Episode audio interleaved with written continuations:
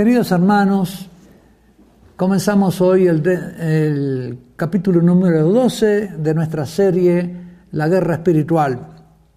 Hemos comentado en el capítulo 11, el capítulo pasado, la toma de Jericó, la caída de las murallas y cómo el pueblo, eh, el ejército del Señor invadía la ciudad y Dios le pedía que dedicara todas las criaturas al exterminio, que, porque todas las criaturas pertenecían al que había conquistado la ciudad.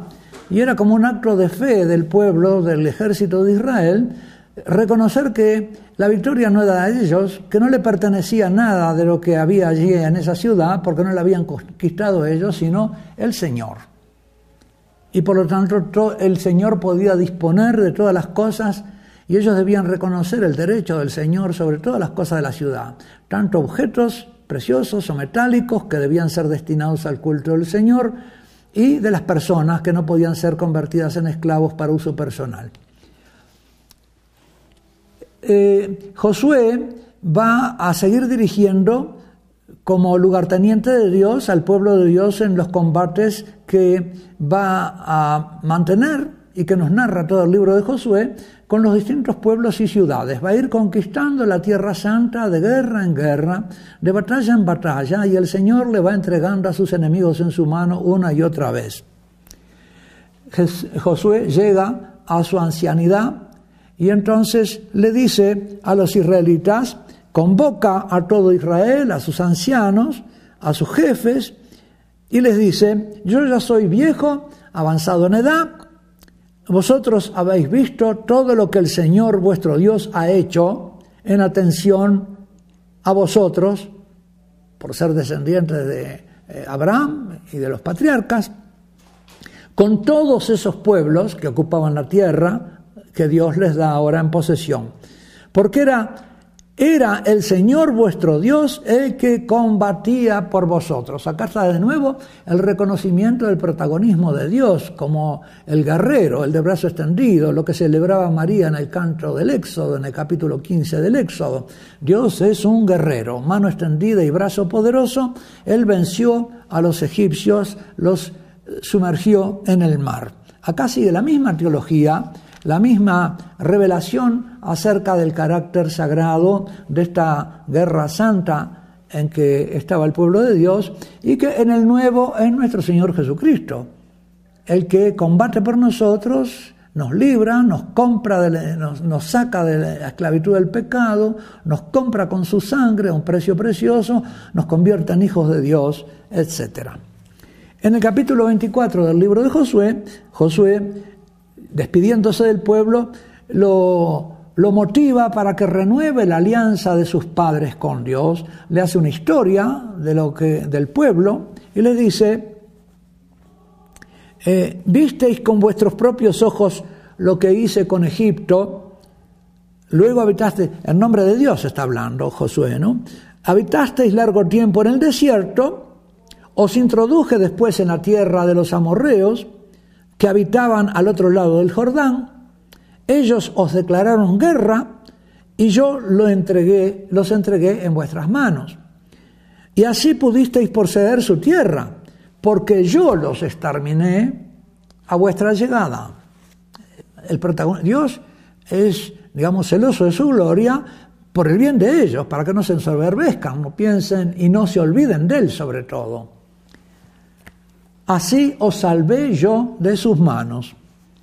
Y enumera entonces los pueblos perecitas, cananeos, hititas, girgaseos, gibitas y jebuseos. Mandé delante de vosotros avispas que, que los expulsaran antes que llegaran. ¿eh? A los dos reyes amorreos no fue con tu espada ni con tu arco no, quiere el Señor que los guerreros de Israel confíen en sus armas. Eso lo vamos a ver muy claro en la historia de David, cuando se enfrentan con Goliat, con unas piedritas. No fue con tu espada ni con tu arco. Os he dado una tierra que no os ha costado fatiga, unas ciudades que no habéis construido, y en las que sin embargo habitáis, viñas y olivares, todo es gracia, todo es don. Todos los bienes me vinieron junto con ella, dice el libro de la sabiduría. Dios me regaló la sabiduría Y todas las cosas me vinieron con ella, junto con ella. Con la gracia, todo es gracia, todo se lo debo al Señor. Eh, las dotes naturales, humanas y sobrenaturales. Todo tengo que reconocer el señorío de Dios. Y es una gracia poderlo reconocer, una gracia que me exime de tener que afirmarme a mí mismo y ensoberbecerme y empezar a querer valer delante de los hombres o a buscar mi propia gloria, sino darle gloria al Señor. ¿Qué hace nuestra asamblea eh, eucarística en la Santa Misa? Se dirige al Señor y glorifica al Padre, glorifica al Hijo, en el Gloria, en el canto del Gloria. ¿Qué hacemos? Glorificamos al Señor. En el credo reconocemos sus obras. El Padre, Creador, el Hijo, Salvador, el Espíritu Santo, Santificador. Nuestra lucha, precisamente, y nuestra victoria se realiza cuando celebramos bien la Eucaristía. Ahora pues, dice entonces Josué, respetad al Señor y servidle con fidelidad. Apartaos de los dioses a los que sirvieron vuestros antepasados más allá del río, los, antepasados de Abraham. Pero si no os parece bien servir al Señor, elegid hoy a quien queráis servir. Y el pueblo le dice, lejos de nosotros abandonar al Señor para servir a otros dioses, porque el Señor nuestro Dios es el que nos hizo subir a nosotros y hacen una profesión de reconocimiento al Señor y de gratitud y alabanza. Y renuevan así la alianza. Aquel día Josué selló una alianza con el pueblo, le impuso decretos y normas en Siquem. Sigue después en la Sagrada Escritura el libro de los jueces, que nos explica también el motivo, los motivos de la guerra santa. Y resulta que Pasado el tiempo, nos cuenta el libro de los jueces capítulo segundo, versículo 11 y siguientes, que los descendientes, viene una, otra nueva generación de israelitas que no estaban, eh, no habían visto las cosas pasadas y olvidados de esas alianzas de sus antepasados, se olvidaron y dejaron al Señor. Entonces los israelitas hicieron lo que desagradaba al Señor, dando culto a los Baales abandonaron, se apartaron del Señor, el Dios de sus antepasados, que los habían sacado de la tierra de Egipto, y siguieron a otros dioses de los pueblos de alrededor, y se postraron ante ellos, adoraron a otros dioses, y así irritaron al Señor, entristecieron al Señor, abandonaron al Señor y dieron culto a Baal y a las Astartes. Entonces el Señor se entristeció y se enojó contra Israel y los entregó en manos de salteadores que los despojaron. Los dejó vendidos en manos de los enemigos de alrededor y no pudieron ya sostenerse ante sus enemigos. Y esto no es una venganza de Dios, sino que vamos a ver que esto es como para corrección inmediatamente. En todas sus campañas, las manos del Señor intervenía contra ellos para hacerles daño. Todo lo que querían hacer ellos para liberarse se volvía contra ellos. Se enredaban en sus propios planes y proyectos. Cuando uno se aparta del Señor, nos enseña el Nuevo Testamento, sucede esto también en la vida. Que si nos apartamos del Señor, sin mí nada podéis hacer, nos dice nuestro Señor Jesucristo. Sin mí nada podéis hacer. Como el Señor se lo había dicho y jurado, le sucedía, entonces fracasaban sus planes. Entonces el Señor hizo surgir jueces que los salvaron de la mano de los que los saqueaban. Ellos clamaban al Señor y el Señor entonces se compadecía y les mandaba un juez que los ayudara a vencer a sus enemigos. Y dice un poquito más adelante, leemos en el libro de los jueces, ya que este pueblo ha quebrantado la alianza que prescribía a sus antepasados y no ha escuchado mi voz, no atendió al Shema Israel, Tampoco yo arrojaré en adelante de su presencia a ninguno de los pueblos que dejó Josué cuando murió. Si ellos no se consideran mi pariente, mis parientes por alianza, yo tampoco tengo obligación de protegerlos como pariente. Y esto nos vuelve a mostrar que la guerra santa la hace el Señor porque, recordando la alianza con los antepasados, considera que ese pueblo es su familia y la defiende como el Goel, que es el vengador de la sangre, el liberador del esclavo, el que ayuda a, tener descendencia y tierra para alimentar los hijos. Y dice que esto lo hacía el Señor para probar con ellos a Israel, a ver si seguían o no los caminos del Señor. Y hace una enumeración de los pueblos que estos son los pueblos que el Señor dejó subsistir para probar con ellos a Israel. Es decir, que no, no eliminó a todos los pueblos que estaban en la Tierra Santa, sino que dejó algunos para que si se apartaba su pueblo de él, los provocasen para acudir de nuevo al Señor, arrepentirse y acudir de nuevo al Señor. Dios no quiere que el vínculo se rompa, podía haberlos abandonado en manos de sus enemigos, pero no los deja que los prueben. Y eso hace nuestro Señor Jesucristo y hace el Padre cuando permite las tentaciones. No solo lo permite, las tentaciones no solo permite que el, espíritu malo nos traiga pensamientos o que el mundo nos envuelva o que nuestras mismas pasiones se desvíen, sino que esas cosas las provoca el Señor para que nos volvamos a Él experimentando nuestra incapacidad ante las pruebas que nos pone.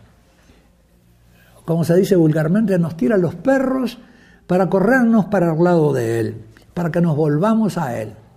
Santa Teresita del Niño Jesús decía que cuando le venía una tentación, que veía que el demonio le tentaba con algo, ella no entraba en un conflicto, no, no respondía a ese reto del demonio, sino que sin hablar, sin detenerse a pensar en eso, se volvía hacia Jesús y se ofrecía para derramar su sangre si era necesario en su servicio, es decir, hacía actos de amor y de entrega totales al Señor.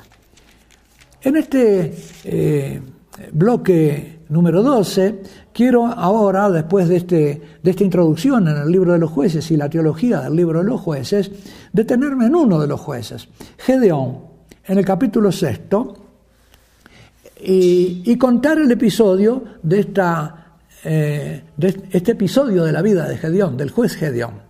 En ese tiempo, los israelitas que se habían apartado del Señor y que eh, estaban pecando y adorando otros dioses, hicieron lo que desagradaba al Señor, 6.1, el cual los entregó durante siete años en manos de Madián. Madián, los madianitas, era ese pueblo que venía y saqueaban, esperaban que los israelitas plantaran su cosecha, sembraran su trigo, y cuando lo estaban cosechando venían y se llevaban lo cosechado, el fruto de los trabajos.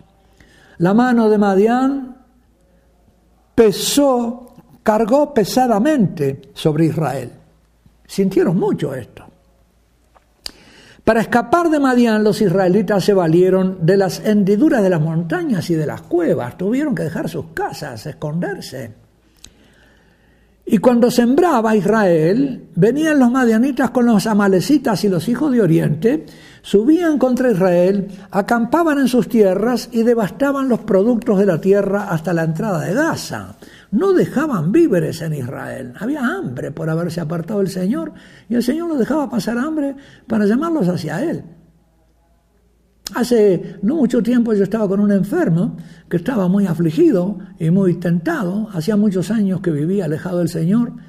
Y, yo le decía, esto no es este una, un castigo del Señor, esto es una llamada. Te está llamando porque tú viviste alejado y no quiere que sigas alejado. No quiere que te pierdas y te alejes para siempre de Él. Él te ama y te está buscando. Y por eso te pasa esto, por eso te falla esa operación que hicieron en tu espalda y tienes ese tornillo este, eh, torturándote un nervio y tienes que ser operado de nuevo. Todas estas pruebas las permite el Señor para que te vuelvas a Él, porque tú no te estás volviendo a Él. Y si tú te vuelves, entonces esta prueba ya no tiene sentido seguirla. Dice que estos enemigos de Israel subían numerosos como langostas, con sus ganados y sus tiendas, devoraban todo. Yo recuerdo siendo pequeño en el Uruguay, llegaban mangas de langostas que venían desde el Paraguay y asolaban, se comían todas las cosechas, comían los árboles, comían todo, pasaba esa manga de langostas y era como un corredor de, de devoradores, no dejaban nada en los plantíos. Una, una campesina me contaba que la desesperación que le producía eso, salían los campesinos eh, eh, azotando latas para hacer ruido, a ver si con eso las langostas se apartaban. ¿Qué se iban a apartar? Ellos y sus camellos eran innumerables, invadían el país y lo saqueaban. Y en esta situación viene el ángel del Señor. Dios le reprocha, os libré de la mano de los egipcios, arrojé delante de vosotros y os di su tierra, yo soy el Señor vuestro Dios, pero no habéis escuchado mi voz. El Señor la reprocha, pero como ellos están clamando, vino el ángel del Señor y se sentó bajo el árbol, el terebinto de Ofra, que pertenecía a Joás de Abieser.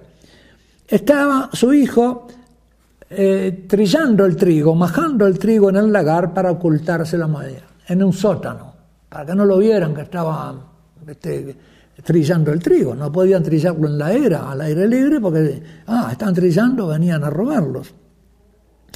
Y se le aparece el ángel del Señor, así como a Josué se le apareció aquel ángel con la espada, el, ángel del Señor este es el general de los ejércitos de, Dios, del Dios de los ejércitos, y viene a buscar un guerrero como, como, un oficial de alto rango busca un oficial de menor rango para ponerlo al frente de las tropas y darle las órdenes del Señor, transmitirle las órdenes del comando supremo, que es Dios que dirige todos los, a los ejércitos de los ángeles, a los ejércitos de las, de las criaturas que combatieron contra el faraón, como lo hemos visto.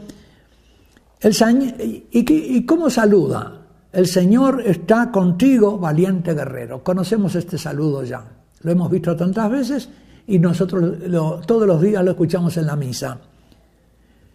Contestó Gedeón, perdón, Señor mío, si el Señor está con nosotros, ¿por qué nos ocurre esto? ¿Dónde están todos esos prodigios que nos cuentan nuestros padres cuando dicen que el Señor nos hizo subir de Egipto? Ahora resulta que el Señor nos ha abandonado y nos ha entregado en manos de Madián. Parece que no tiene conciencia, se siente inocente, no tiene conciencia del pecado. ¿Cuántas veces la gente le pasa eso y dice, yo qué le he hecho a Dios? ¿Por qué me está pasando todo esto? Entonces el Señor se volvió hacia él y le dijo, no le contesta, simplemente le dice, vete, que con esa fuerza que tienes salvarás a Israel de la mano de los madianitas. No soy yo el que te envío. Y Gedeón, que no se sabe fuerte, que no se piensa fuerte, le dice, con esa fuerza que tiene, ¿qué fuerza tengo yo? Que se, sorprende con esta palabra, perdón Señor, ¿cómo voy a salvar yo a Israel? No, no, se queda con la segunda parte que le dice, yo soy el que te envío. Es un hombre que todavía no tiene la fe en que el ser enviado le va a, a conceder una fuerza que la vocación concede al que es llamado una fuerza que él no tiene por naturaleza, sino que Dios le concede para su misión. Y entonces que no puede contar consigo mismo, sino que tiene que confiar en el Señor. Esta es una enseñanza fundamental, ya la vemos acá. Pero en el Nuevo Testamento sucede exactamente lo mismo. Cuando Jesús resucitado se aparece a los apóstoles, no ya un ángel, sino el Hijo de Dios mismo, el día de la resurrección, y les dice, soplando sobre ellos, recibid el Espíritu Santo como el Padre me envió, os envío, les da también el poder, todos los poderes de predicar, de arrojarme demonios. Todo lo que ha hecho Cristo lo transmite a su iglesia. Así a Gedeón entonces le concede el poder necesario para salvar. Pero vamos a ver que no es un poder militar, sino un poder de la confianza, es un poder espiritual el de Gedeón. Porque vamos a ver inmediatamente y en el bloque que viene cómo el Señor lo va educando para ese, esa tarea. Mi clan, dice después eh, Gedeón, es el más pobre de Manasés y yo el último de mi familia.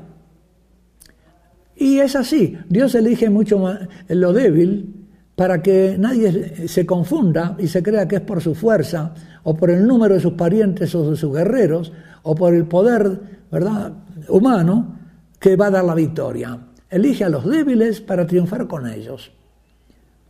Lo dice el himno de nuestra Madre María, el Magnífica dice eso, que humilló a los soberbios y exaltó a los humildes, a los pequeños, a los débiles. Con ellos el Señor quiere... ¿A quién se le aparece la Virgen Santísima?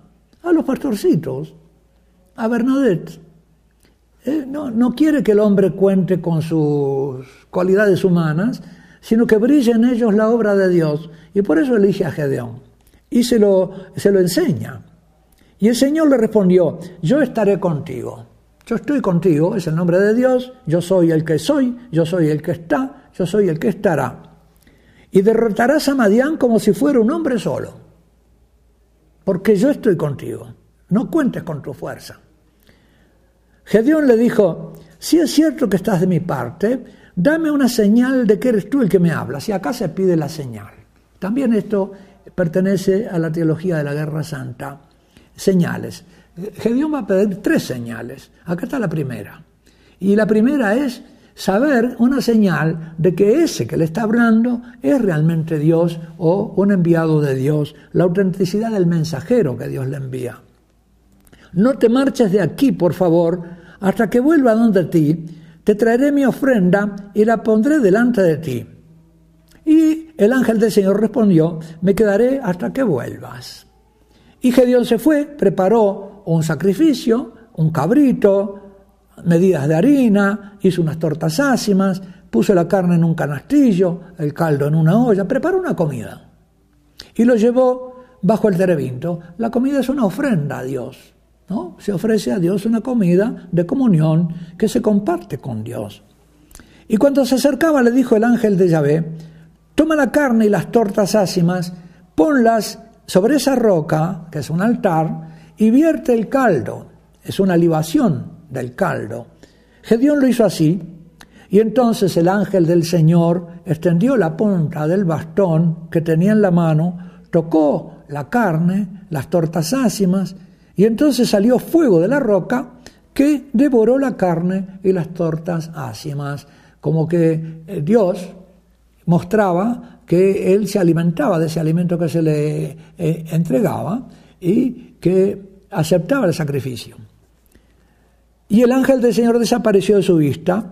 Es decir, si Dios ha aceptado ese sacrificio es porque Dios el que me vino a hablar. Digamos, respondió el tú divino. Y en esa respuesta reconozco que Él es Dios. Y al darse cuenta Gedeón de que era el ángel del Señor, es claro, ahí cayó en la cuenta, era Dios, que él estaba hablando con Dios, un mensajero de Dios. Ay de mí, Señor, que he visto al ángel del Señor cara a cara. Y el Señor le dijo, la paz sea contigo, no temas, no morirás. Acá tenemos de nuevo el saludo de la paz, la prohibición de temer, propia de los guerreros de la Guerra Santa, y, no, y la promesa de que no morirá en el combate. El Señor con esto le tranquiliza. También nosotros al fin de la misa, cuando el Señor nos envía, nos bendice y nos asegura que está con nosotros. Yo estoy con vosotros, el Señor está con ustedes, pueden ir en paz. Y ahí viene la bendición del sacerdote. También nosotros somos enviados a este combate espiritual. ¿Y dónde? En la Santa Misa. Queridos hermanos, no nos perdamos ese envío. Si nosotros nos olvidamos del Señor, le atamos las manos al Señor para auxiliarnos espiritualmente. A veces nos encaprichamos en tener algo o en pedirle al Señor algo y no nos damos cuenta que somos nosotros los que tenemos que eh, esperar lo que Él quiere darnos. Aquel leproso que le pidió al Señor que lo curara y cuando el Señor le dijo no digas nada, fue y dijo y desobedeció. Tenía fe para pedir milagros, pero no tenía fe para obedecer. Queridos hermanos, con esto llegamos al final de este decimosegundo bloque de la serie de la guerra espiritual. Vamos aprendiendo entonces a la luz del Antiguo Testamento el sentido de nuestra liturgia, de la revelación de nuestro Señor Jesucristo en el Nuevo, y con eso se ilumina también nuestra vida como enviados por Dios para este combate, para esta lucha, pero asistidos por Él. Él está con nosotros, no temamos. Que Dios Todopoderoso los bendiga, el Padre, el Hijo y el Espíritu Santo. Hasta el próximo programa, si Dios quiere.